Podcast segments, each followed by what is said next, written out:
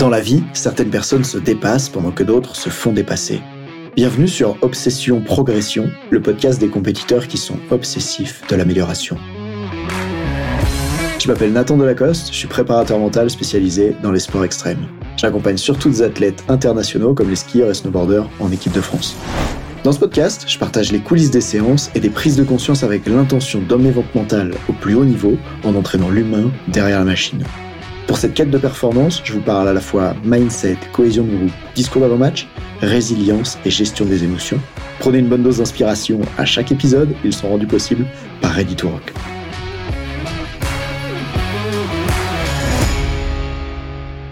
Pour ceux qui ont une petite voix dans la tête qui parle souvent trop, cet épisode est fait pour vous.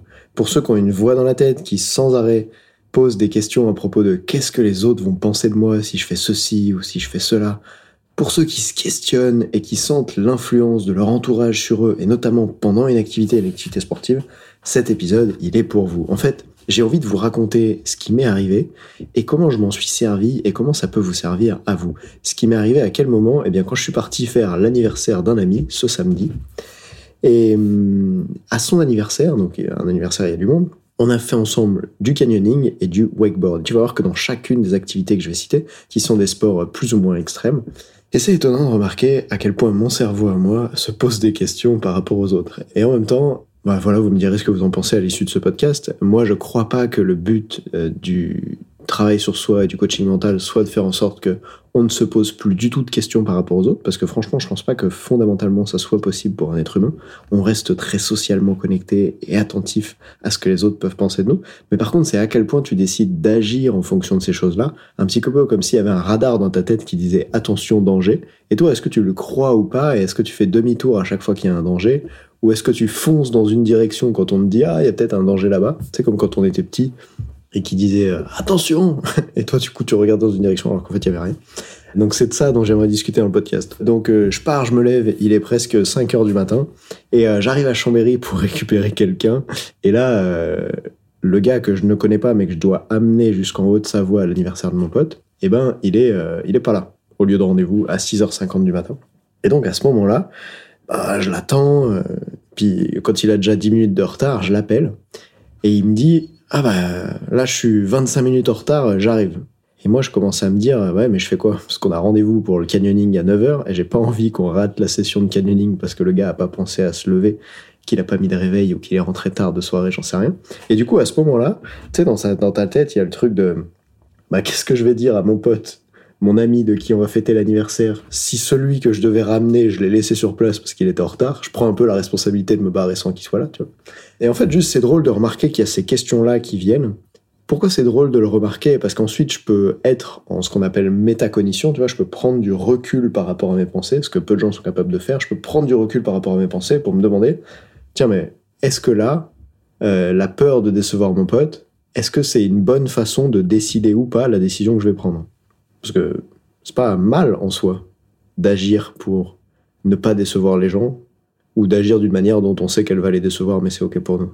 Ce qui est mal en soi, c'est de pas savoir pourquoi on le fait. Et par exemple, beaucoup de gens qui vont soit agir pour ne pas décevoir les autres alors que ça les aurait pas déçus. Et je vois les athlètes en compétition qui disent ah mais si je rate ma compète, j'ai peur que mes parents soient déçus de moi. Du coup les athlètes ils prennent aucun plaisir parce qu'ils sont hyper stressés. Alors qu'en fait tout ce que les parents veulent souvent c'est que les athlètes prennent du plaisir. Donc là ils se trompent sur qu'est-ce que les gens attendent. Et bref, je suis en train d'expliquer que du coup, c'est important de pouvoir observer tes propres pensées pour décider est-ce que c'est OK pour moi de décider en fonction de ça ou pas. Finalement, je décide de rouler en voiture jusque chez le gars pour le récupérer plus vite et d'accélérer un peu sur la route. Et puis, on est arrivé à l'heure, nickel. Et là, canyoning. Et canyoning, c'était marrant parce que bon, ça a commencé par un rappel de 40 mètres. Et donc, tu pouvais voir le visage des gens qu'on n'avait pas fait depuis longtemps ou ceux qu'on avait déjà fait avant. Il y avait un niveau de stress qui était, qui était tout à fait différent. C'était chouette. Et c'est marrant de voir euh, mon cerveau qui met en place des mécanismes de comparaison sociale, tu vois. Qui dit, tiens, euh, est-ce que je vais avoir plus peur ou moins peur que lui au moment de me jeter dans le vide pour faire ce rappel de 40 mètres, qui était d'un pont, c'est pour ça que c'était dans le vide. Donc là, ici, premier mécanisme. Et puis, un peu plus loin dans le canyoning, il y a ces trucs qui reviennent de, tiens, bah là, mon pote, euh, il a fait le saut, donc moi aussi, il faut que je le fasse.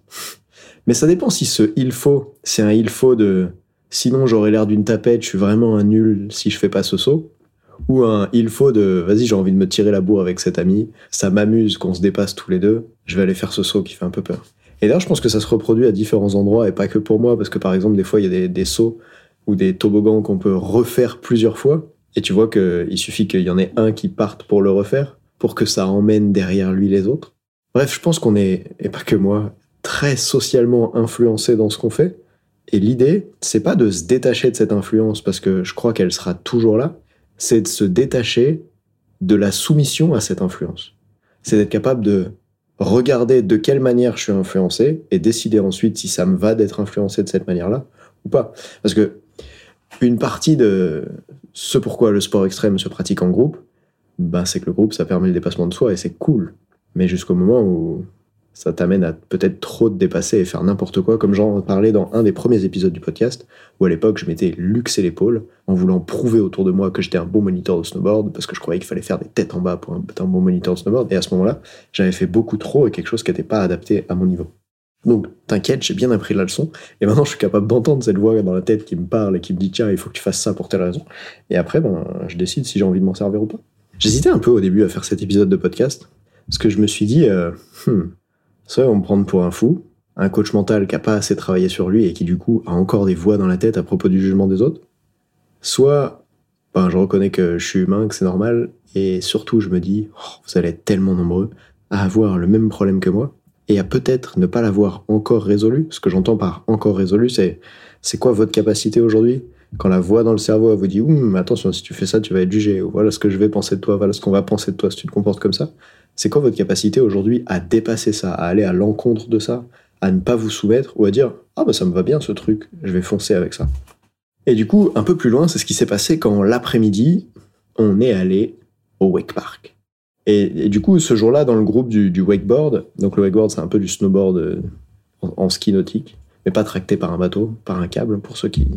Bon, vous allez commencer à, à connaître le wakeboard à force que je vous en parle. Bref cet après-midi-là, j'avais beaucoup de potes qui tombaient à l'eau, moi j'étais le meilleur rider du groupe, et il y a ce truc où on peut s'asseoir au bord de l'eau et observer ceux qui font les sauts, et donc moi à ce moment-là je faisais les sauts, et, eux, par mal d'entre eux, pouvaient être au bord en train d'observer.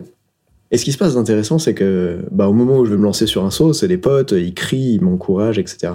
Et je me souviens que à une époque, entendre ça, était quelque chose qui avait tendance à beaucoup me déconcentrer de qu'est-ce qu'il y a à faire. C'est-à-dire que quand je fais ma prise d'élan, on appelle ça la coupe, pour aller sur le tremplin, qu'on appelle le kicker, à ce moment-là, auparavant, j'aurais été distrait en mode Ah ouais, là, ils sont en train de me regarder, de m'encourager, euh, il faut que je fasse bien. Et ensuite, ça m'amenait à penser à eux, penser à ce qu'ils pensent de moi, etc. Plutôt que de penser à Bordel, je suis en train de rider à 40 km/h, il y a un kick qui arrive sous mes pieds, qu'est-ce que je dois faire maintenant avec mon corps pour que la figure se passe bien? Et du coup, c'était assez une fierté pour moi de remarquer que j'étais capable de prendre leurs encouragements pour que ça me donne de l'énergie. Parce que dans ce sport-là, quand même, bah, il faut décider de s'envoyer. C'est pas juste tu marches, tu mets un pied dans l'autre. Et à un moment donné, faut décider de s'envoyer. Et pour ça, l'énergie, le, enfin, le soutien que donnent les autres, ça peut donner plus d'énergie ou plus d'envie de se dépasser. Donc c'est cool. Mais après, c'est comment tu peux prendre ça et remettre directement ton attention sur le tremplin, sur ce qu'il y a à effectuer pour pouvoir faire le meilleur saut. Et puis en plus, il y avait un peu de challenge parce que comme mes potes étaient là au bord du lac à dire ah t'as raté ton 5-4 j'étais en mode ouais mais aujourd'hui je vais le mettre. Et du coup euh, bah, ça m'a motivé en fait. Je suis retourné à l'eau j'ai repris une corde j'ai refait une chute refait une chute jusqu'à ce qu'il rentre. Et j'ai eu le temps de le rentrer avant la fin de la session. Donc à cet endroit là encore tu peux voir que la relation que j'ai avec les autres à tout moment elle m'influence. Je pense pas vraiment pouvoir me détacher complètement de ça mais par contre, je pense pouvoir observer ça. Déjà, l'observer avec de la distance, ça change de quand tu subis immédiatement le truc. Et après, décider, tiens, bah, j'en fais quoi de ça? Comment je le mets au service de ma perf, en fait? Et là, je l'ai mis au service en prenant leurs encouragements pour que ça me donne de l'énergie, mais pas en allant jusqu'à. Euh, oh là là, attends, j'oublie de penser à mon saut, je suis en train de penser à qu'est-ce qu'ils vont penser de moi si je rate, qu'est-ce que je vais devoir leur dire comme excuse à propos du fait que j'ai raté? Non, non, ça, je le faisais peut-être il y a des années. Mais maintenant, bah, j'arrive à remettre de l'attention là où c'est important. Ce qui permet, un peu comme j'en parlais dans l'épisode 17, de pouvoir retourner dans le flow, en fait, et d'être dans ce moment où, peu importe ce qu'il y a autour, les gens qui regardent, etc., au moment où j'arrive sur mon tremplin et je fais ma figure, il n'y a que ça. Ma concentration s'accentue, j'ai plus de sensations, et les choses se passent. Alors, après ce court épisode dans ma tête, j'ai envie que tu te souviennes de deux, deux, trois trucs. Premièrement, on est influencé par les autres et on se pose des questions dessus, et c'est ok, c'est normal. Deuxième chose, ça veut pas dire que parce que je ressens cette influence, je dois la subir et même la subir sans y penser, sans m'en apercevoir, alors je me demande qu'est-ce que j'ai envie d'en faire? Et trois, si je sens que c'est lourd pour moi et difficile de me détacher de ce truc-là, eh bien je vais foncer, travailler dessus, peut-être me faire accompagner pour pouvoir dépasser ce truc.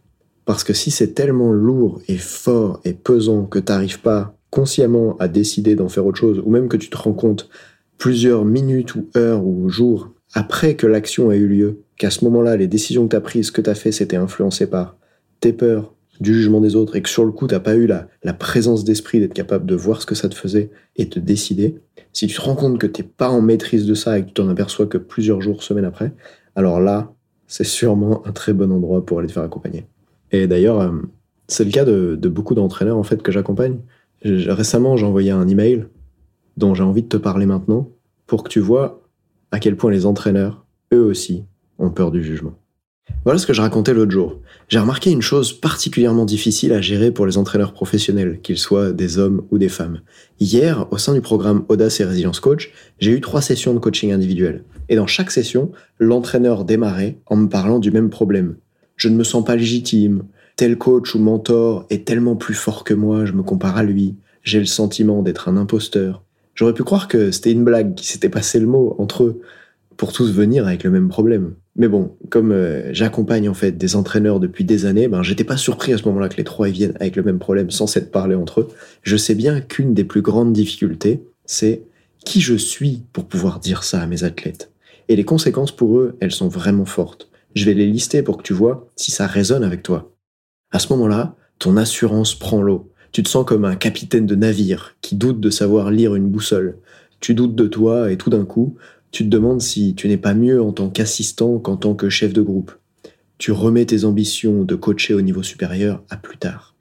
2. Procrastination au top niveau, parce que pourquoi faire aujourd'hui ce que tu peux remettre à quand tu te sentiras digne de le faire, n'est-ce pas? Avec toutes ces hésitations, tu risques de devenir le roi ou la reine du je verrai ça demain, et on sait tous où ça mène, à Netflix ou Disney ⁇ pour les fans comme moi de Star Wars. Il y a aussi brouillage de communication. En fait, c'est comme essayer de donner des instructions avec des guimauves dans la bouche. Pas super efficace, n'est-ce pas? T'as aussi la motivation en berne, c'est quand ta flamme intérieure ressemble à une bougie qu'un vent menace constamment d'éteindre. Parce que quand t'es pas sûr de toi et pas sûr de où tu vas, ben t'es presque sur le point de t'arrêter à tout moment. Quand tu marches dans la rue et que tu sais pas où tu vas, t'es prêt à t'arrêter à tout moment. Tu regardes autour de toi, tu te demandes si une autre direction serait pas meilleure. Bonjour aussi le stress et l'anxiété. Dans ces moments-là, ton cerveau tourne à 100 à l'heure, imaginant tous les scénarios où tu es démasqué en tant que fraude, en tant que personne illégitime. Et surtout, surtout, pensée illimitée. Mais pas comme euh, Bradley Cooper, tu sais, dans le film Limitless, où il devient beaucoup, beaucoup plus intelligent.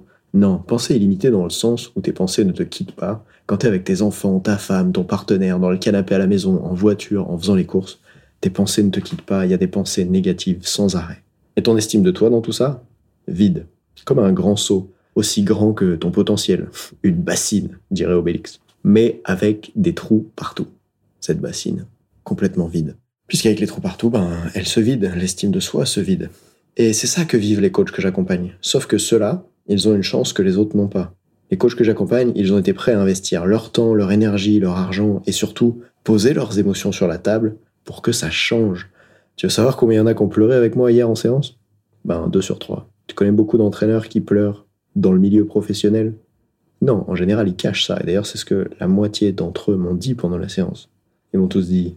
Pourquoi je dis la moitié? Ils m'ont tous dit Ah ben, je dis pas ça d'habitude. Je parle pas de ces sujets-là d'habitude. J'en parle pas. Et pourquoi ils font ça et pourquoi ils ont été prêts à investir tant argent, énergie, poser les émotions sur la table? Eh bien, parce qu'ils ont compris que ce qui les empêche le plus d'atteindre leur meilleur niveau et d'apporter le meilleur à leurs athlètes, c'est eux-mêmes et c'est ce qu'ils pensent d'eux-mêmes. Et cette voix qui les empêche de coacher avec l'état de flow, hein, souviens-toi l'épisode 17, c'était pas valable seulement pour les athlètes, l'état de flow c'est aussi pour les entraîneurs, et tant que tu as cette voix qui te dit je suis pas légitime, je suis pas à la hauteur, etc., ça t'empêche de rentrer dans l'état de flow parce que c'est un obstacle pour y aller. Mais moi, j'ai pas envie que cette transformation elle soit réservée seulement aux trois clients que j'accompagnais euh, hier, au moment où j'ai écrit cet email que je te raconte là, j'ai envie que chaque entraîneur déterminé puisse bénéficier de l'accompagnement dont il a besoin et d'un espace très rare auparavant pour exprimer ce qu'il ressent. C'est pour ça que j'ai décidé d'ouvrir quelques places pour vous offrir au plus rapide d'entre vous une session individuelle avec moi ou un membre de mon équipe, c'est-à-dire 45 minutes pour rentrer en profondeur sur la problématique de ton choix et travailler ton mental d'une manière subtile que tu n'as jamais vécue auparavant. Du coup, si tu as envie de faire ça et passer trois quarts d'heure avec moi ou un membre de, mon équipe pour qu'on t'aide à avancer, qu'enfin tu puisses exprimer des choses que tu n'exprimes pas d'habitude, rassure-toi, c'est une conversation qui est confidentielle, ça sortira pas de là et le but, c'est que toi tu puisses avancer et pour ça on prend au moins 45 minutes gratuitement pour t'aider. Si tu as envie de faire ça, eh ben clique sur le lien en description et tant qu'il reste des places, tu vas pouvoir y accéder. Évidemment, notre emploi du temps n'est pas euh, illimité. D'ailleurs, c'est pour ça que j'ai recruté une personne dans mon équipe pour m'aider à vous parler parce que vous êtes tellement nombreux à vouloir qu'on se parle chaque semaine que bah, je, je peux presque plus parler à tout le monde. Donc dépêche-toi de réserver avant qu'il y ait plus de place. Et quoi qu'il arrive, Souviens-toi, quand je te dis qu'un épisode est terminé, il n'est jamais terminé. C'est pour ça qu'après la fin tout à l'heure, ben, j'ai rajouté encore 10 minutes. Et deuxième chose, de toute façon, tu seras influencé. Maintenant, décide avec le regard des autres. Est-ce que cette influence, elle te va? Est-ce que tu es capable de la gérer? Et sinon, mets en place ce qu'il y a à mettre en place pour devenir capable. Parce que crois-moi, le jour où tu changes, comment tu gères ton rapport aux autres, ta vie change. Quand tu changes ton rapport aux autres, ta vie change. Et nous, on peut t'aider à changer ton rapport aux autres donc tu sais ce qu'on peut faire dans ta vie. Si t'as envie, viens nous voir. Salut.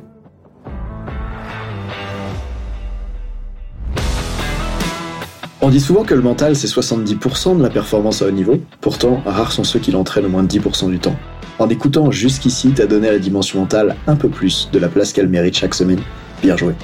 Ma mission audacieuse, c'est d'aider le monde du sport à se transformer en profondeur et je veux faire en sorte que plus aucun coach ne passe à côté de la psychologie de ses athlètes. C'est pour accomplir ça que je crée une tonne de vidéos sur YouTube et des épisodes comme celui que tu viens d'écouter. Alors, je vais pas te demander d'inscrire de force tes amis au podcast et en même temps, si tu peux en parler à quelqu'un qui va l'adorer, quelqu'un à qui ça serait utile, ta recommandation elle signifie beaucoup pour moi. Si chaque auditeur en parle juste à deux autres, l'année prochaine, on sera des milliers de fois plus nombreux avec l'obsession progression. Salut